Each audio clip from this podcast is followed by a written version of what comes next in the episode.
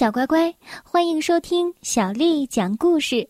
我是杨涵姐姐，今天杨涵姐姐继续为你带来好听的故事。今天我们来讲丢失的绿色背包的故事。作者是来自法国的日内维尔·努埃尔，还有法国的佩夫，翻译叫做张哥。是由湖北长江出版集团为我们出版的。我向着广场的方向飞速跑着，从那里走，我可以节省整整五分钟的时间。在第一条小巷的转弯处，我看到了德尔夫尼和达米安，他们正朝着我的方向看着，看起来非常的沮丧。我低声冷笑道：“哼，达米安，印第安人的首领。”还有德尔夫尼，他们的印第安女朋友也在寻找运动包呢，但是他们什么也没有找到。接着，我对自己说：“哎呀，如果这些傻子也向着集市的方向去的话，他们一定会看到我的。”为了绕开他们，我冲向了喷泉的方向，在那里，我碰到了我们邻居拉马尔科夫人和她的双胞胎儿子们。双胞胎用力的抱住我的腿，叫嚷道：“呃，托马斯，来跟我们玩吗？”拉马尔科夫人笑着对我说：“托马斯，刚才我远远的看见你的时候，还以为是你的哥哥。哦，对了，今天早晨还看到了他和他那个金发的小女朋友在玩碰碰车呢。哦，真是太棒了！毫无疑问。”拉马尔科夫人给了我一条非常重要的线索。当她的一只手拍上我的肩膀时，我正要冲向碰碰车场。拉马尔科夫人向我问道：“哦，托马斯，你可以帮我看一会儿孩子吗？我得去喷泉那儿接点水。”就这样，我被困住了。拉马尔科夫人刚刚离开，双胞胎开始叫了起来。我一手抱住一个孩子，和卡埃坦还有马克撞了个正着。他们是我的同班同学，哦，真是太不走运了。我每走一步就要碰个熟人。卡埃坦冷笑道：“你是在和你的小伙伴玩泥巴吗？”马克继续说道：“我敢肯定，你的口水都流到了汗衫上了。”我生气的说道：“我这是在当保姆呢。”就在这时，拉马尔科夫人回来了，对我说道：“呃，谢谢你，托马斯。哦，对了，我打断了他的话，对不起，我赶时间，没来得及听他的回答，我就像离弦的箭一样冲了出去。我一直跑到了集市上。当我到达碰碰车场的时候，我看到了一位高大的售票员大叔。我问他：“请问您今天早晨有没有捡到一个绿色的运动包？”售票员大叔上上下下的打量着我。呃，我记得你和你那个金发的小女朋友，但是我并没有捡到你的书包啊。这条线索又是错的，但是我很想大笑一场。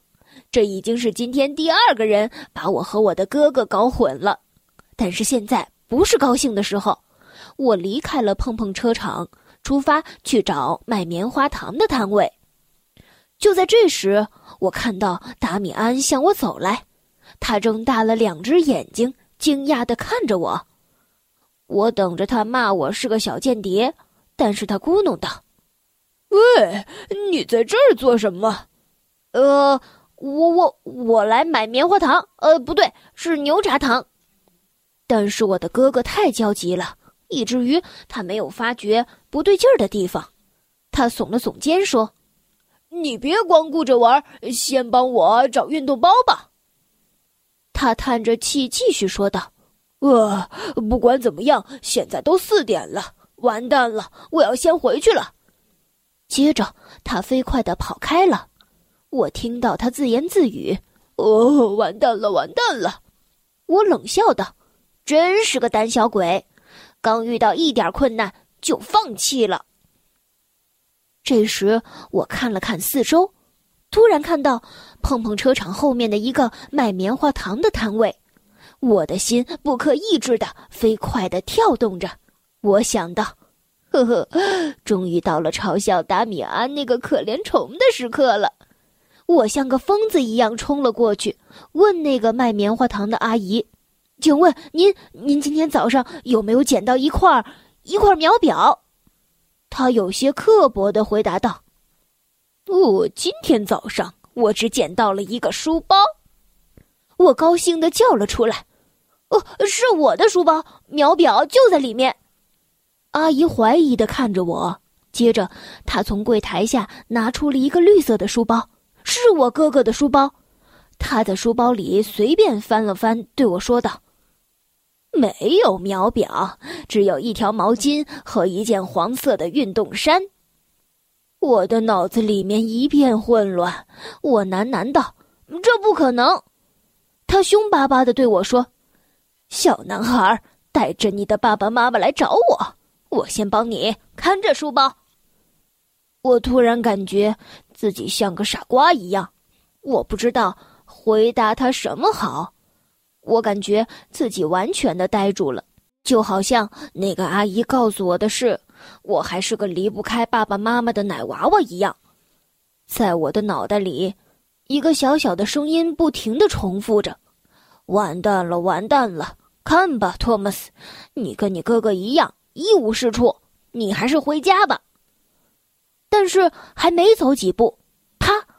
我的脑子里灵光一闪，我叫道：“秒表肯定是在书包里面那个拉着拉锁的口袋里。”阿姨又埋头在书包里找了找，接着她不大高兴的说道：“呃，确实，口袋里有块秒表，你应该早点说。”我双手抱住书包，我的心飞快地跳着，跳着跳着，哦，终于我找到了这块倒霉的秒表。我的哥哥终于要知道，其实我要比他聪明了。在爸爸妈妈回来之前，我还有七分钟的时间赶回家，因此我开始跑起来。从今天下午开始，我就一直不停地在跑。当我到达花园的时候，我想着，哦，没有人，我可以溜进去。这时，达米安从车库里走了出来。当他看到书包的时候，非常的吃惊。你，你是怎么找到的？我快气疯了！他竟然在我把手表放到厨房的桌子底下之前，就发现了我。我抱怨道：“笨蛋，用脑子想想就知道了。”你从游泳池回来的时候，嘴上还沾着棉花糖，简直让我笑死了。只有婴儿才吃棉花糖呢。好吧，简而言之，今天下午我去集市上调查了一圈，碰碰车的旁边有一个卖棉花糖的阿姨，我就是在她那里顺利的找到了你的书包。达米安吼道。现在我敢肯定，等爸爸妈妈回来的时候，我肯定会告诉他们。这一回，我被气得满脸通红，我把书包对着他的脑袋扔了过去。我检查过了，你的秒表就在里面。我喘口气，又继续说道：“以后不要再叫我笨蛋了。”我们沉默了许久。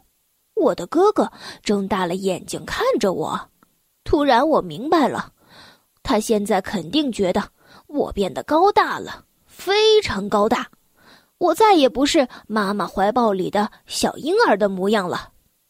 接着他对我说道：“呃，托马斯，你和我，我们可以停止战争了，是吗？”生活就是这么奇怪，我本来很想说。我对你这个提议不感兴趣，但是我却回答道：“好吧，我这只聪明的牛接受我伟大的哥哥抛出的橄榄枝。”这就是丢失的绿色背包的故事。小乖乖，今天的故事就为你讲到这儿了。